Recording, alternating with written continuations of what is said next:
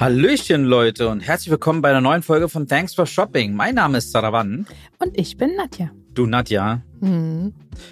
Also, wir haben ja schon einiges erlebt, ne? So. Und Ja. wir waren ja beide auch im Onlinehandel schon ein bisschen unterwegs. Ähm, aber es war ja meistens immer so, dass man sich mal so als, als aus, von außen betrachtet, denkt man sich manchmal so, hey, äh, ich sehe jetzt hier irgendwie nur so, so ein paar Brands irgendwo im Social Media rumschwirren oder im Fernseher rumschwirren und dann sieht man die und denkt, aha, das sind also diese erfolgreichen. Ich bin ja der Meinung und gebe zu, dass es sehr, sehr viele Online-Händler und Händlerinnen gibt, die so ein bisschen Hidden Champions sind, die irgendwo im Background unterwegs sind und extrem erfolgreich sind. Nur keiner hat von denen jemals was gehört. Das stimmt. Oder beziehungsweise Mhm. man hat, wenn man in der Bubble unterwegs wird, bestimmt sehr viel von denen gehört. Aber so ganz normal Mainstream kriegt man vielleicht von denen nicht viel mit. Und von Mhm. diesen ganzen Online-Händlern und Händlerinnen sind ja auch noch wiederum Leute, die sich irgendwann in diesem Ökosystem auf etwas spezialisiert haben. Ja, also so und, und gemerkt haben, da ist ein Need, das kann ich vielleicht optimieren und auch besser machen. Das Kennst du das Gefühl?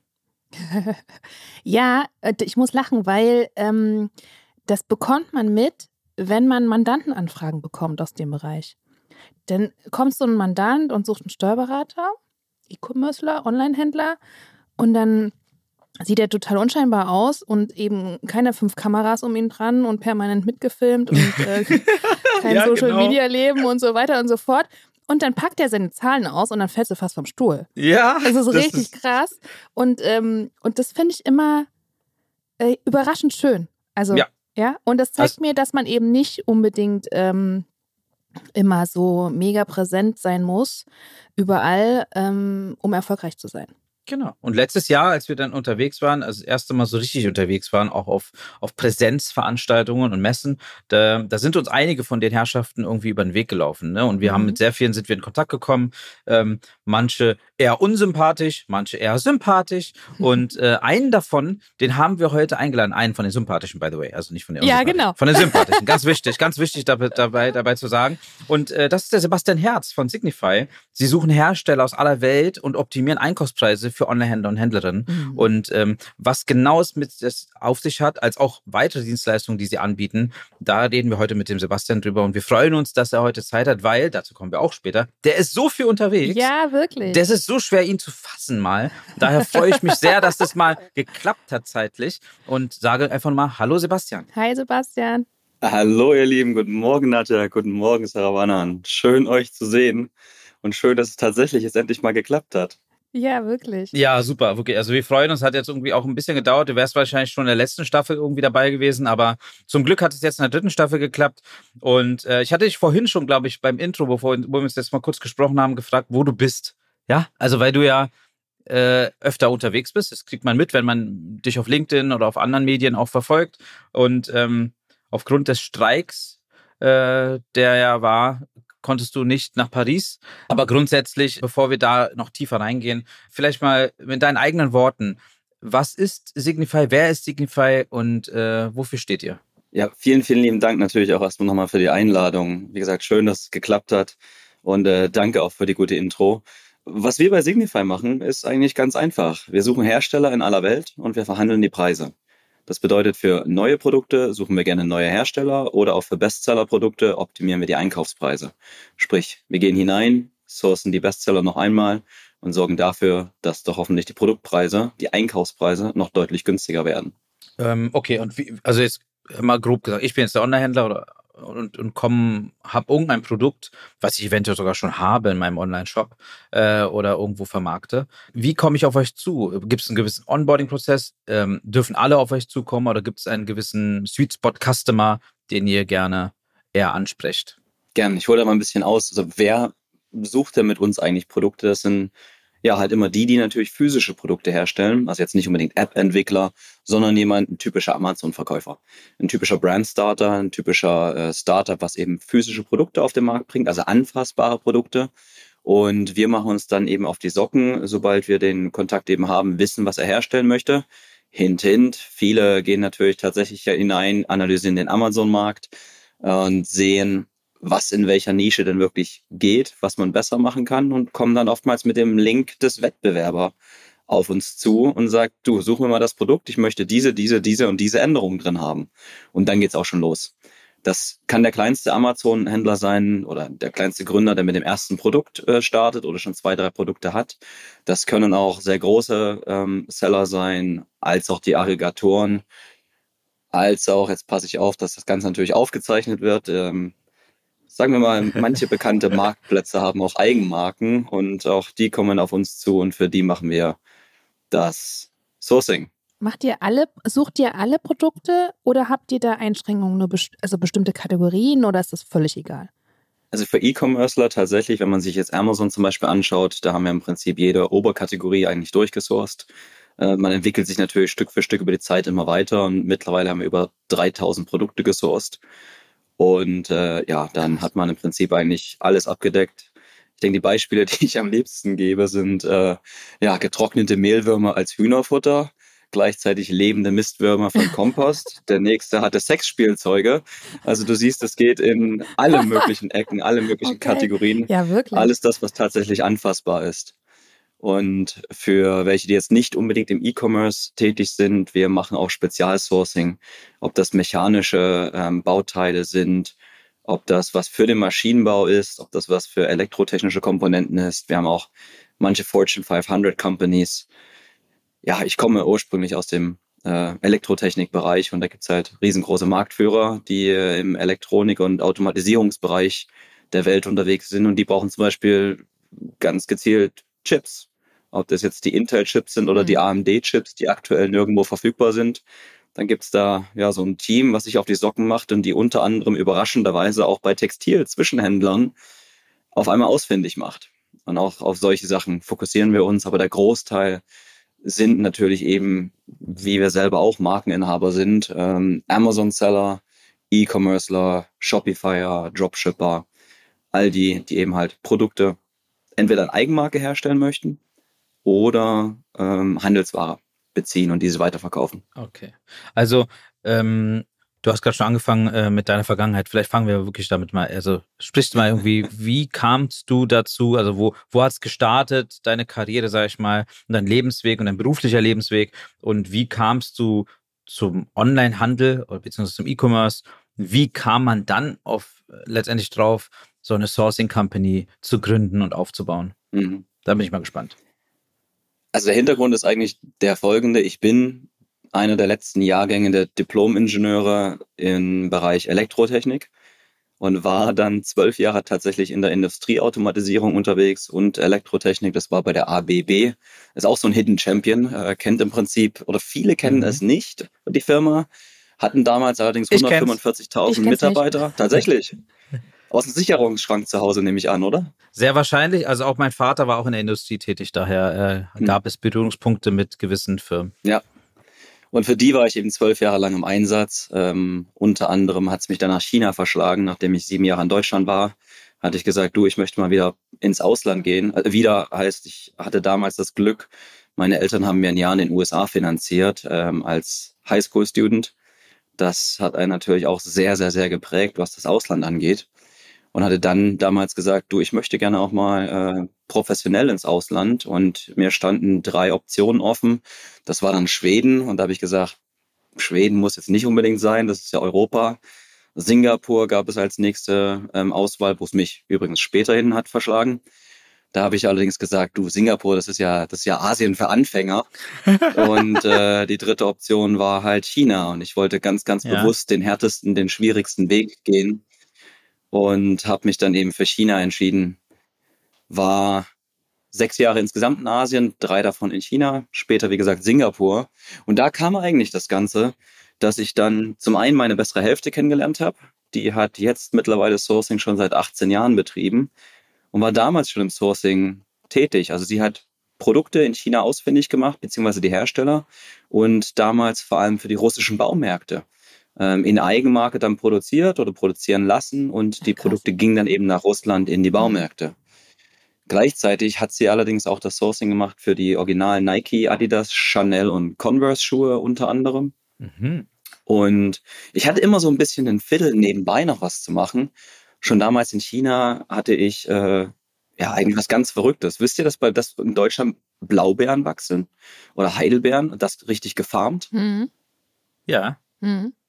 Das ist tatsächlich in der Bremer Gegend äh, überall herum. Und ich hatte da für Freunde aus den USA, die hatten Heidelbeer-Erntemaschinen, Sortier- und Verpackungsmaschinen äh, hergestellt. Und ich habe für die den deutschen Markt eigentlich eröffnet und habe in der Bremer Gegend äh, ein paar Heidelbeer, Heidelbeermaschinen und Erntemaschinen, also Erntemaschinen, Verpackungs- und Sortiermaschinen verkauft.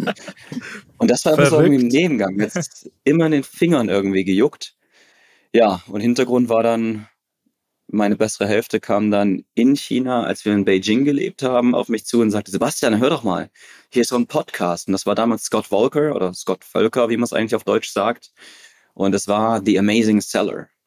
Und da hat es mir gezeigt, das waren so 2014 die Anfänger vom FBA. Und ich habe hineingelauscht, wenn ich dann abends mal ah, joggen ja. gehen konnte oder mhm. mal spazieren, zumindest mit, mit, also FFP2-Maske, die ist seit 2011, 2012 für mich fast normal, weil in Beijing mit der Luftqualität, äh, wie es damals zumindest war, hast du freiwillig eine Maske getragen. Und hat mir den Podcast dann natürlich immer angehört und ähm, ja, gesagt, du, das, das passt ja eigentlich wie die Faust aufs Auge. Wir sitzen direkt an der Quelle, können Produkte aus China besorgen. Ich lerne, wie man sie eben verkauft in, äh, über Amazon. Und so hat das Ganze eigentlich gestartet. Eigenmarken gestartet und später dann. Es hat mir tatsächlich, hat mich äh, fast anderthalb Jahre gebraucht, bis ich selber verstanden habe, ey, die andere Seite des Bettes, die macht Sourcing. Die kann doch eigentlich das Sourcing für deine eigenen Produkte äh, übernehmen. Und du kümmerst dich um Verkauf, Bilder, Marketing und so weiter. Ja, und als wir dann irgendwann wieder zurück in Deutschland waren, wir waren ähm, nach Singapur, eigentlich auch eine schöne Geschichte, 242 Tage auf dem Motorrad, von Singapur umgezogen, ähm, alles verkauft und verspendet, was wir dort besessen haben. Zwei Mann, eine Maschine und über Land von Singapur nach Deutschland umgezogen in 242 Tagen, 38.322 Kilometer. Und als wir dann eben angekommen sind in Deutschland, haben wir mehr begonnen, auch bei Amazon FBA eben aktiv zu sein und in manchen Gruppen gewesen. Und zack hat sich das herumgesprochen, dass wir Sourcing machen.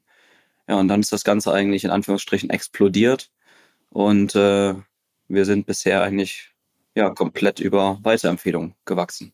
Das klingt so nach, ähm, nach Netzwerken. Bist du so ein Net Net Netzwerker? So, also es klingt so wie, du kennst da einen, der Blaubeeren äh, anbaut und, und dann kennst du aber auch einen, der die Maschinen äh, zufällig produziert und bringst sie zusammen. So hört es sich für mich an. Ist das so? Kann ich mir so vorstellen? Ähm, ich glaube, da hast du vollkommen recht. Das ganze Netzwerken, das liegt mir tatsächlich irgendwie so im Blut. Und äh, die in Deutschen haben sie wirklich begonnen, mich tatsächlich ähm, The Connector zu nennen, weil ich irgendwie mittlerweile zumindest im E-Commerce-Bereich gefühlt eine Lösung für jedes Problemchen kenne. Auf LinkedIn steht es ja auch nochmal The Connector. Und du wurdest auch so mir vorgestellt, by the way, ne? Also das, äh, als wir uns erstmal kennengelernt haben, äh, hat, hat mir jemand gesagt, so kennst du eigentlich den Sebastian Herz, das ist der, der, der Connector. Äh, und ich so, nee. Und dann kamst du, eine Stunde später oder so haben wir uns dann persönlich kennengelernt, da kamst du auf mich zu. Und später erst, als wir auf LinkedIn äh, vernetzt waren, habe ich diesen, äh, diesen Co-Namen gesehen. Und naja, er ist ein Netzwerker und ein Netzwerker. Ja, also so. Und äh, genau, und eine Stunde später kamst du dann auch auf mich zu und, und hast dich dann vorgestellt. Und so kamen wir ins Gespräch und waren uns eigentlich, also ich, für mich war es auf jeden Fall der, der, Moment, wo wir jetzt gleich sympathisch waren. Das fand ich super und war sehr, sehr freundlich. Und, äh, und ähm, du hast mir dann wiederum andere Leute vorgestellt da kam das Netzwerken wieder zustande. Ne? Also du hast mir gleich, ey, den hier müsst ihr mal kennenlernen und so weiter und so fort. Da habe ich schon gemerkt, so, okay, ja, es ist wirklich ein Connector. Und, ähm, und mit den anderen Herrschaften habe ich ja dann auch wirklich Kontakt gehabt. Das ist ja auch lustig. Die werden wahrscheinlich auch noch nach und nach in unserem Podcast auftreten.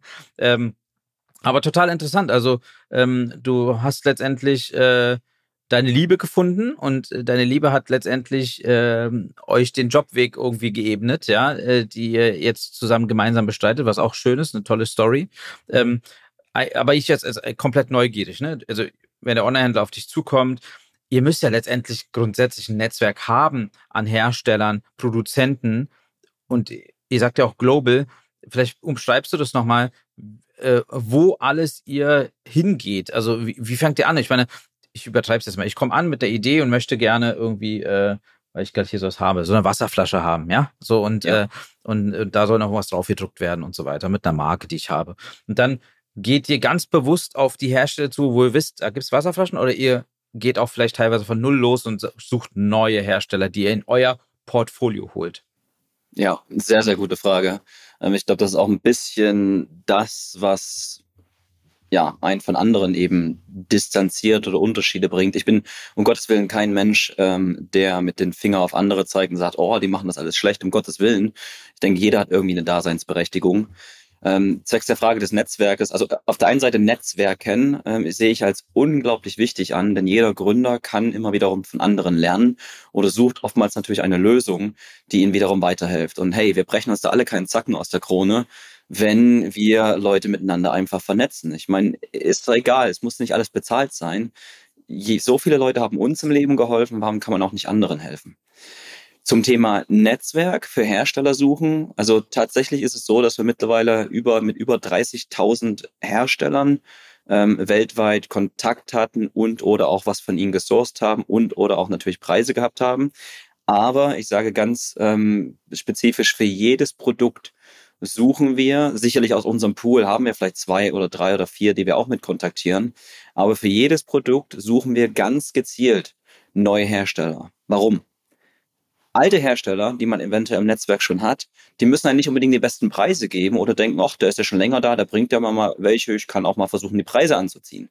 Zweitens, ein anderer Hersteller, der vielleicht zum Beispiel kleine Plastikteile produziert, der kann vielleicht nicht unbedingt große Plastikteile ähm, produzieren, weil er einfach den Maschinenpark gar nicht dafür hat. Und drittens, auf der anderen Seite ist für uns immer das Ziel, so viele wie möglich, aber auch sinnvolle Hersteller zu finden, um so viele wie möglich, aber auch sinnvoll Angebote zu erhalten ähm, damit man wirklich den Preis, den, den Marktpreis kennt und dann verhandeln kann. Wir sind keiner, die losgehen, die wir, wir kontaktieren jetzt unsere zwei, drei, vier Textilhersteller oder wie du gerade eben sagst, ähm, wahrscheinlich Metallflaschenhersteller oder Glasflaschen oder Plastikflaschenhersteller und holen nur die Angebote ein. Denn unser Ziel ist oftmals, wenn es gut geht, 10, 12, 15, vielleicht 20 Angebote zu haben, anstatt nur drei. Denn diese drei, die man hat, dann kennt man den Marktpreis nicht.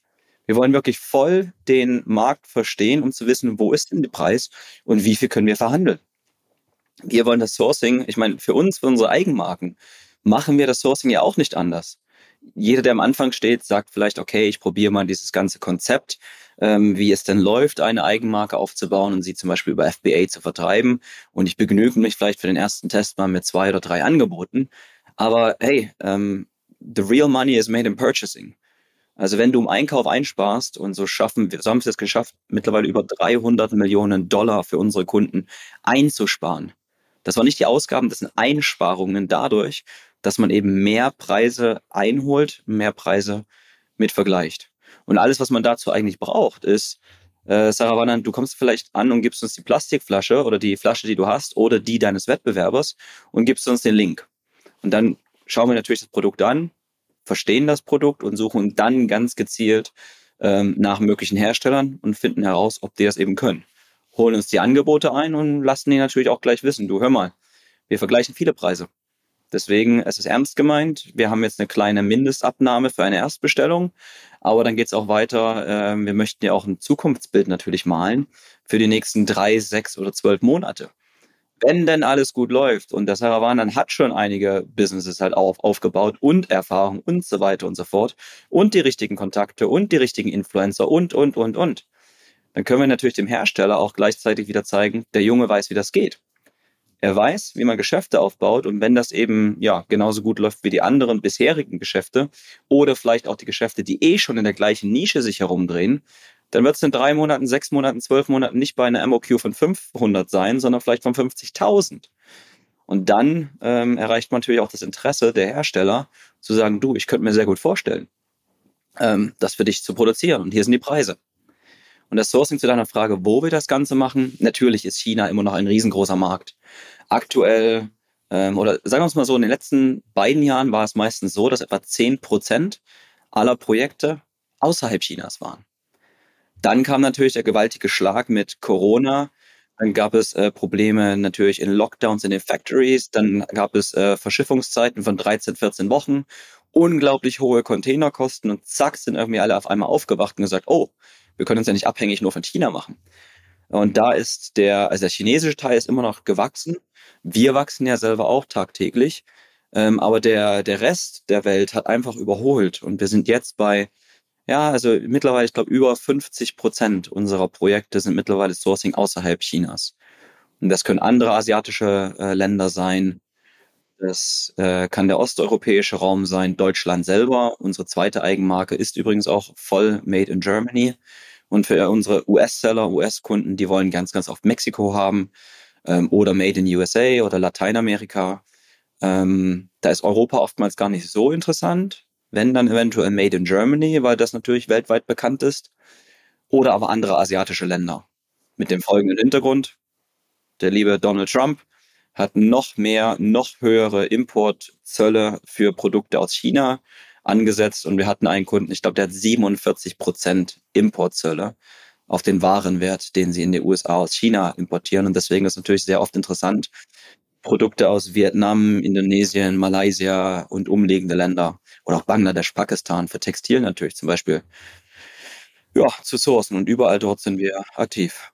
Das ist interessant, ähm, weil man ja schon mitbekommen hat in den Corona-Jahren, äh, wie das Thema Abhängigkeit von China, aber man kriegt es, also zumindest ich als Kunde bekomme die Veränderung nicht mit. Deswegen war das jetzt sehr spannend, wie du das erzählt hast, ähm, wie sich das mit den Herstellern verschoben hat über, von den Ländern. Das, das finde ich jetzt echt ja, spannend, tatsächlich, so aus Käufersicht. Ja, also für mich auch auf jeden Fall. Also deswegen ähm, total interessant und, und und daher jetzt auch gleich die nächste Frage, weil du jetzt eben schon alles aufgezählt hast an Ländern, äh, wo ihr äh, Source bzw. Hersteller und Produzenten kennt und, und, und findet.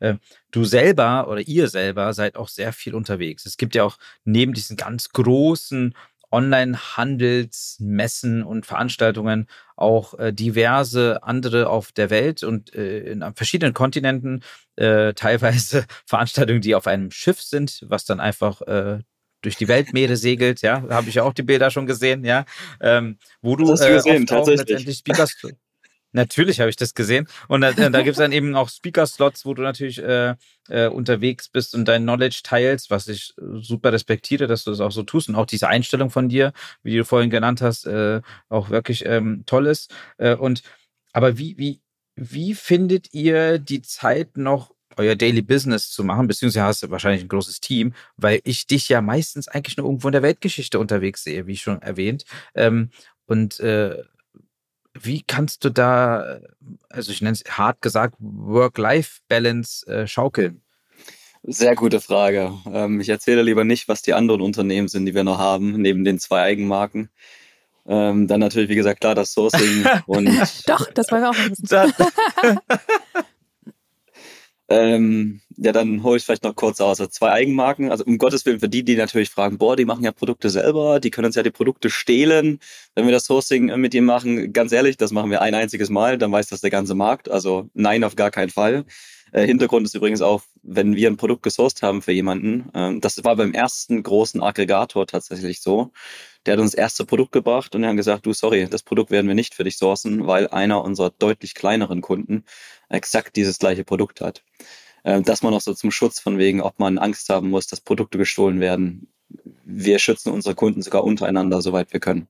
Also ich habe zwei Eigenmarken. Ähm, die erste seit 2014, die zweite seit 2020 oder 2021 und ähm, natürlich auf Amazon verkauft, auch im kleinen Webshop, wobei da habe ich noch ganz schöne Lücken, den eigenen Shop mit voranzutreiben, plus Social Media, ähm, als auch im stationären Handel. Also die erste Marke gibt es unter anderem bei Mediamarkt, bei Saturn, Konrad, Kaufland, Globus, ein paar Hagebau, ein paar Rewe, ein paar Edeka, ähm, also in den Filialen mit drin.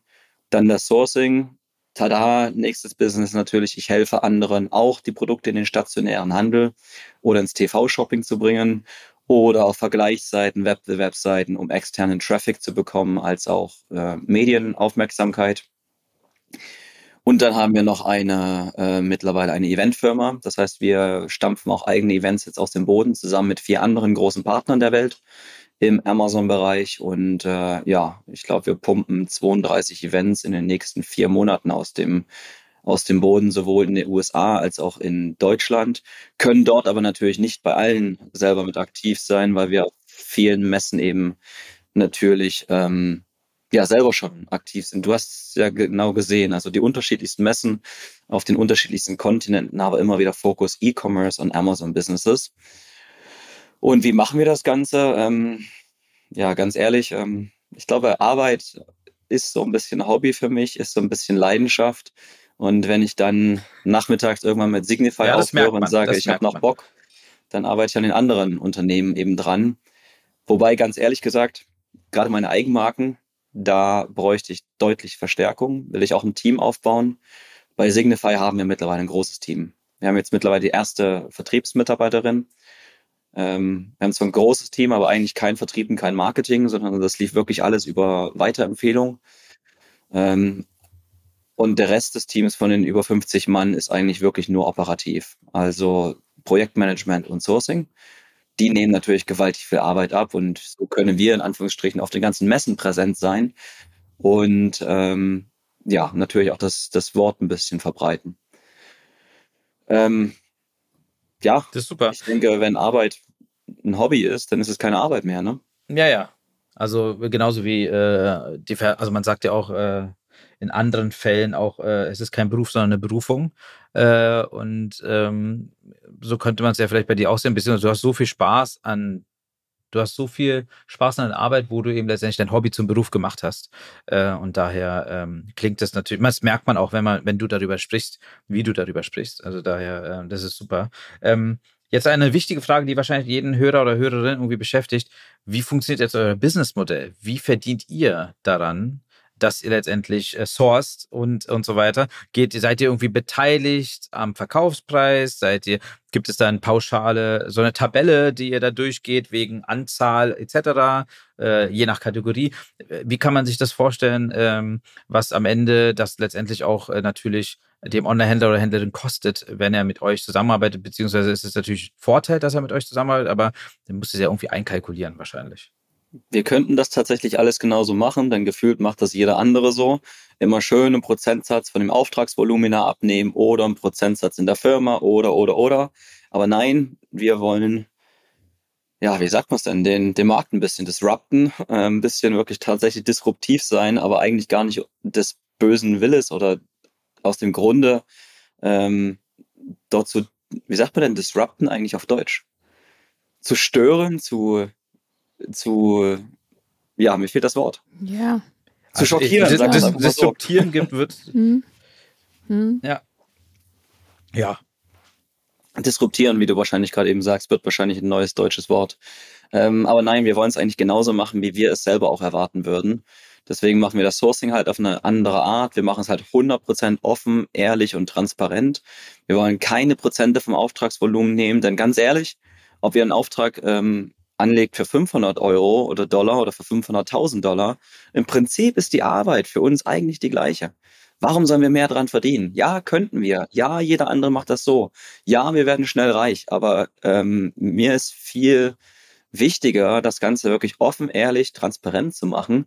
Und deswegen machen wir das einfach so richtig, richtig schön oldschool auf Stundensatz. Wir zeigen jede einzelne. Minute. Was? Ja. Jede einzelne Super. Minute, ja, gar krass. nicht mal pro Stunde, sondern einfach auf die Minute ähm, herab genau gebrochen. Was haben wir gemacht? Wie viel haben wir kontaktiert? Wo wurde was gemacht? Wie oft wurde jeder Hersteller kontaktiert? Welche Diskussionen laufen eben an? Und das läuft einfach nur eine, eine Uhr. Und die, ähm, ich denke, das ist halt ein gewaltig großer Unterschied, was auch viele auch Neugründe eben haben. Warum soll ich denn zum Beispiel, wenn ich, wenn es gut läuft, machst du eine Nachorder von 500.000 Dollar.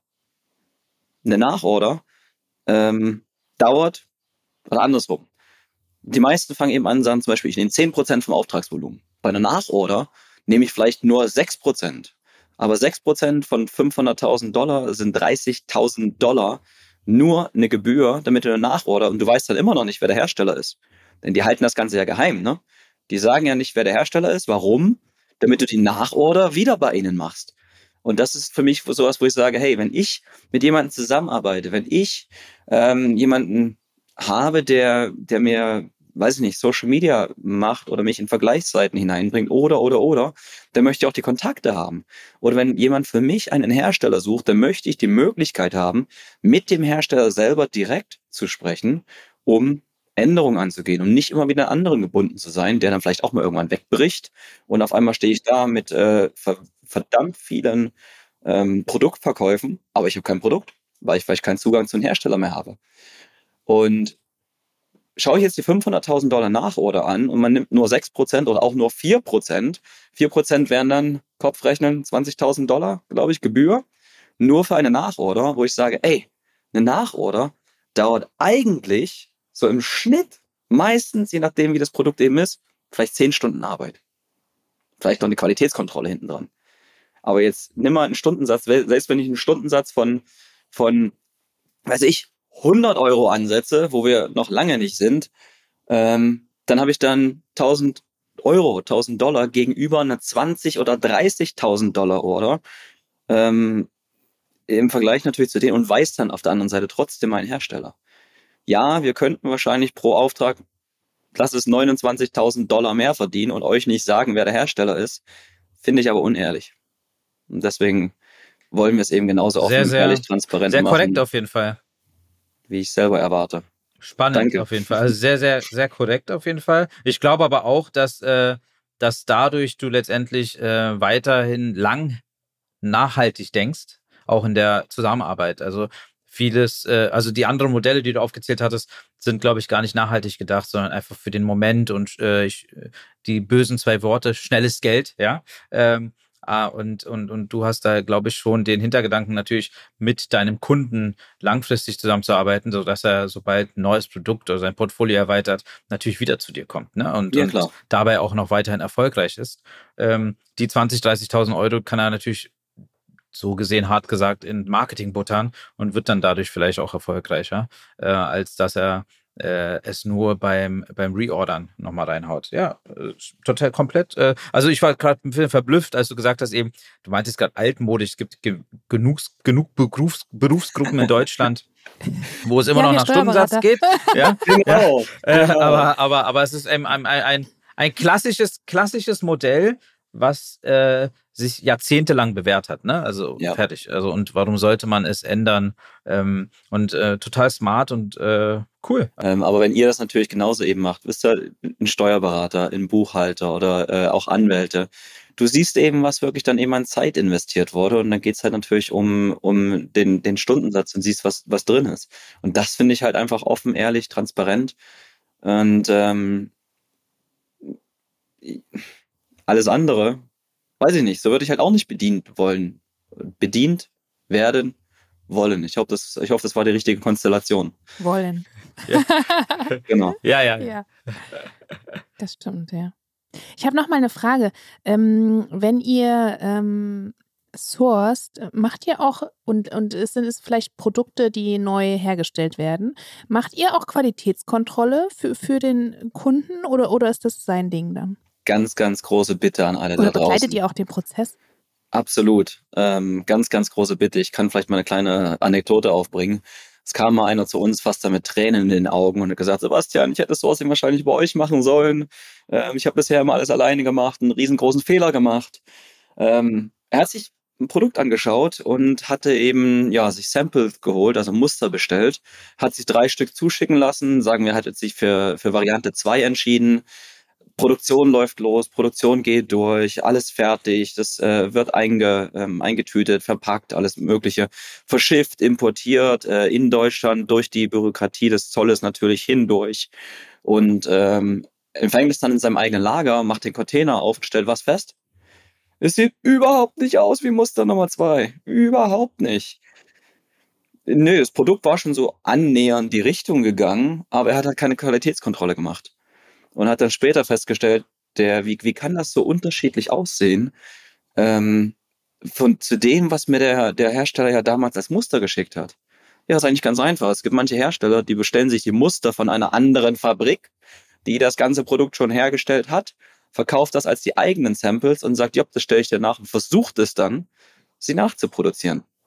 Hat halt nicht so gut geklappt. Das waren 100.000 Dollar für den Ofen Ähm, der hat tatsächlich 100.000 Dollar damit in den Sand gesetzt. Produkt war nicht wirklich verkaufbar, sah völlig anders aus und hat halt seine Lektion dort eben draus gezogen. Deswegen Qualitätskontrolle ja.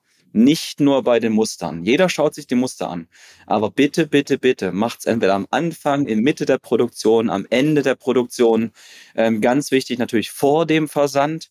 Denn das Zeug aus Deutschland wieder zurück rauszubekommen durch den Zoll, ähm, alles wieder zurückzubuchen, das Zeug wieder zurückzuschiffen, allein diese Kosten davon.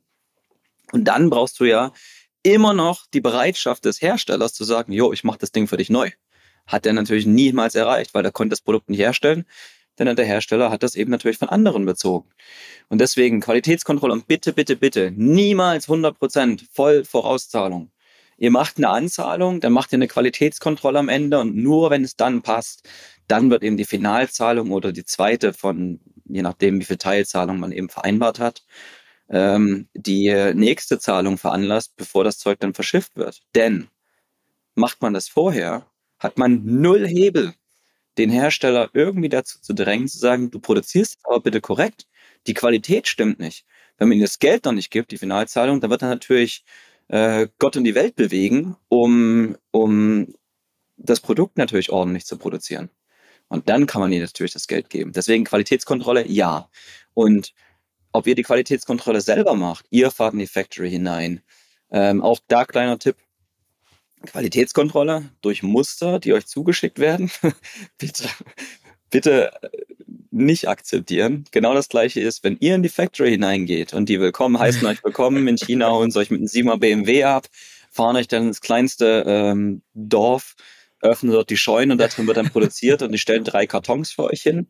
Dann geht ihr auf die Kartons zu, dann steigt ihr ganz galant da drüber und sagt, guck mal da hinten, da ist doch das Lager. Ich möchte den Karton, den Karton und den Karton von ganz hinten, dritte Reihe, oben links. Diese möchte ich haben. Und ich kontrolliere, was ich kontrollieren will, nicht das, was du mir vor die Nase setzt. Das gleiche ist natürlich, wenn die Produkte zu euch nach Deutschland oder wo auch immer ihr natürlich sitzt, ähm, zur finalen Kontrolle zuschickt, dann werden die natürlich sichergestellt haben, dass die Produkte, die sie euch zuschicken, auch gut aussehen. Also niemals auf solche kleinen Tricks hereinfallen, sondern selber bestimmen, was man kontrollieren will oder eben uns losschicken. Wir gehen in die ganzen Factories hinein. Also dort, wo wir das Sourcing machen, ähm, können wir auch hineinfahren, machen dort eine, eine Tagesreise und ruppen die Kartons auseinander, um zu sehen, was da wirklich drinsteckt und wie die Qualität eben ist. Und wenn es dann nicht passt, je nachdem, welches Level man eben ähm, jetzt er erreicht hat, wie viel Prozent der Ausschuss sind und so weiter, dann wird halt entweder nachverhandelt oder dann heißt es, nee, sorry, 25 Prozent Ausschuss, absolut nicht akzeptabel. Oder auch 10 Prozent zum Beispiel nicht äh, akzeptabel. Wenn es zwei, drei Prozent sind, kann man schon oft mal sagen, ja, das könnte, das könnten schon mal, aber auch das kann man noch verhandeln und sagen, nee, ich will wirklich alle Produkte exakt haben. Ähm, also ganz wichtig, bitte, bitte in Qualitätskontrolle denken und ja, das machen wir. Nutzen das die Hersteller aus, dass vielleicht die meisten doch keine Qualitätskontrolle machen? Ist das. Also ich will jetzt, das klingt so hm. negativ, aber äh, wird das schon getrieben von den Herstellern oder vielleicht auch nur der einfachste Weg gegangen, ne? Kann auch also, also schwarze Schafe gibt es immer, immer bewusst. Der Weg des Studenten, mhm. äh, minimaler Aufwand für maximale Erfolge.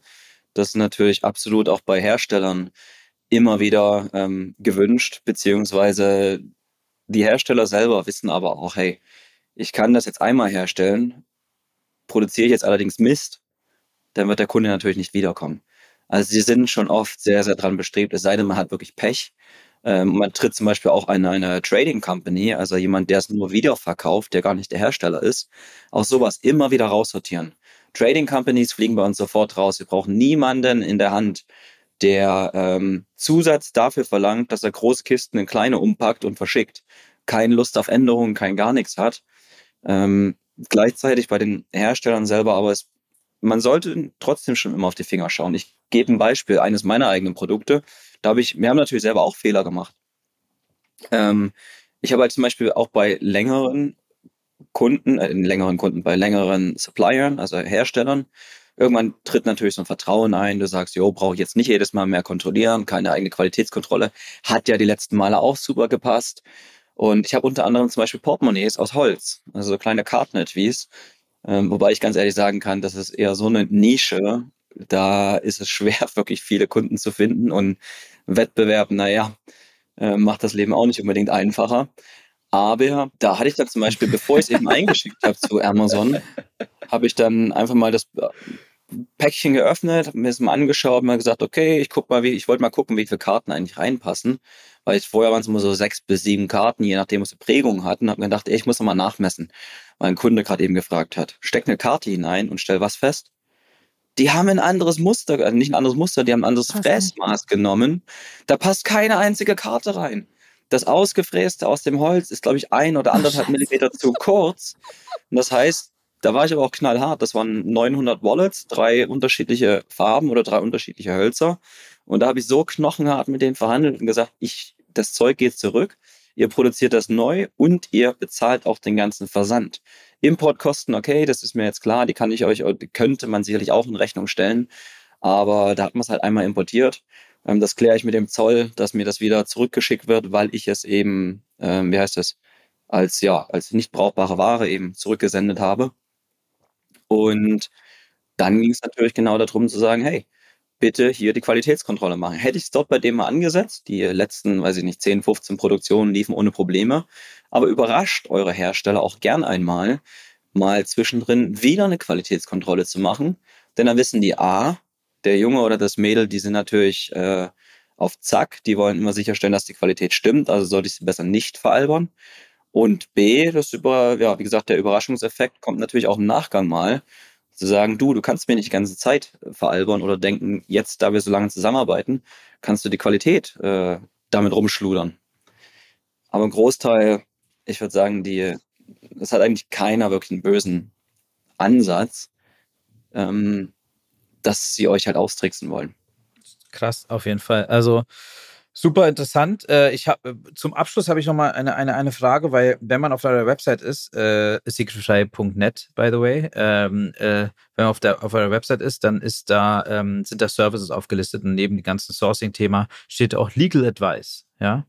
Ähm, wie handhabt ihr Legal Advices? Also wir haben sowohl als auch, ähm, dass wir entweder Partner an der Seite haben, wie gesagt, da kommt das Netzwerk wieder natürlich zu, ähm, zum Tragen. Wir sind jetzt keine Rechtsanwälte, wobei wir haben auch bei uns im Team Rechtsanwälte unter anderem, wenn es zum Beispiel danach geht, ich möchte meine Produkte in China zum Beispiel schützen lassen.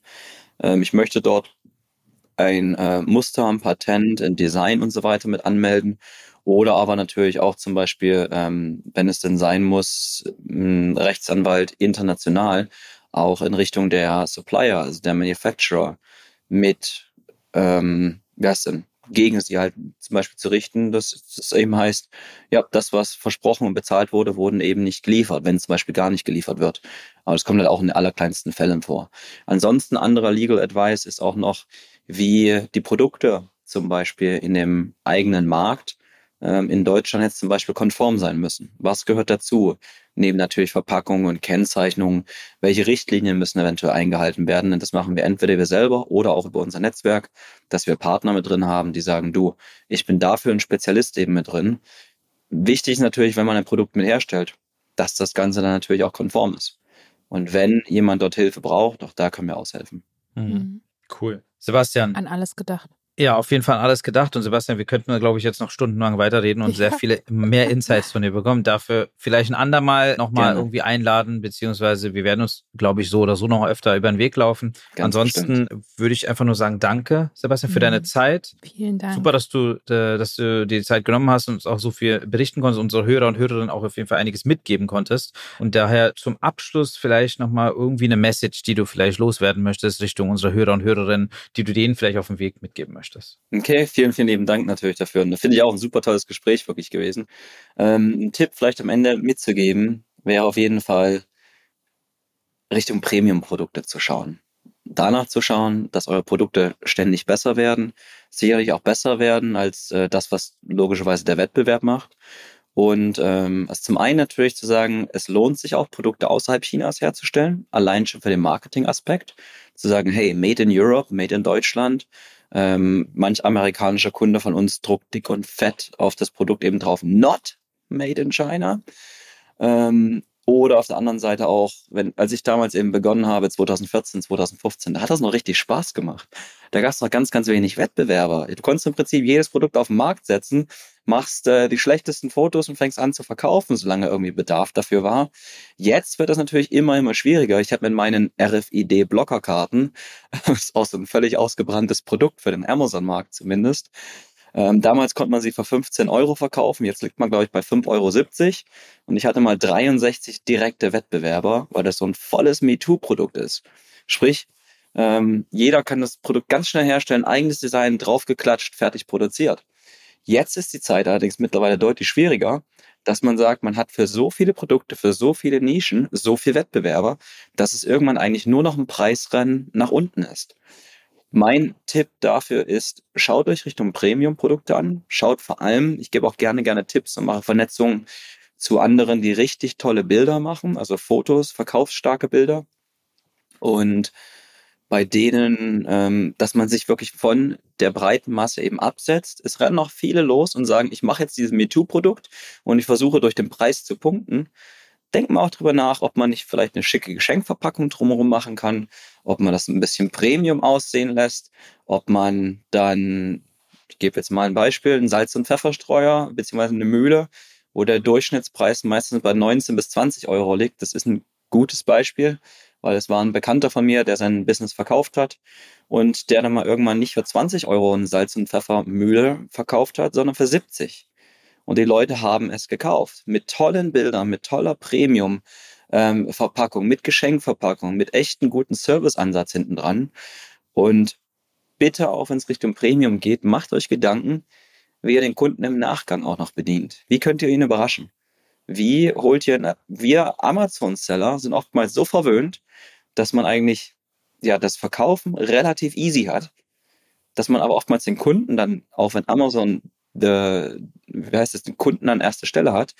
Wir können den Kunden ja eigentlich gar nicht wirklich groß kontaktieren, aber es gibt schon ein paar Wege, auch da gibt es ein paar Kontakte dafür. Ähm, wir kümmern uns eigentlich aktuell gar nicht mehr wirklich so um den, die Nachbearbeitung des Kunden, dem man gleichzeitig eigentlich trotzdem noch mehr verkaufen kann, wenn man ihn schon einmal gewonnen hat. Schaut Richtung Premium-Produkte und Richtung Premium-Service und ihr werdet euch absetzen von der breiten Masse und könnt dadurch natürlich auch teurere Produktpreise verlangen, die euch eine höhere Marge bieten. Und mit Hilfe dieser höheren Marge könnt ihr euch gerne mal auch deutlich mehr auf Platz 1 bewerben, weil ihr auch mehr Geld in der Tasche für Werbung habt. Also denkt mal bitte weg von diesem Standard MeToo. Gut, gute Message auf jeden Fall. Danke, Sebastian. Ähm, wir werden weiterhin auf jeden Fall verfolgen, wie ihr äh, das weitermacht und wir bleiben im Austausch. Und äh, liebe Hörer und Hörerinnen, falls ihr auch Fragen habt an Sebastian, wendet gerne an uns oder meldet euch direkt bei ihm über signify.net. Äh, findet ihr auf jeden Fall auch die Kontaktdaten und alle Informationen nochmal zu Signify. Und ähm, wie gesagt, danke Sebastian für deine Zeit, danke ja, für die Message, schön. danke für die Story. Und ähm, ansonsten können wir nur sagen, wir hören uns wieder in zwei Wochen, wenn es heißt Thanks for Shopping. Hört hört uns, abonniert uns auf eurem Favorite Channel, gebt gerne eine Bewertung ab und ansonsten wünsche ich euch allen noch eine wunderschöne Woche und bis bald. Tschüss. Tschüss.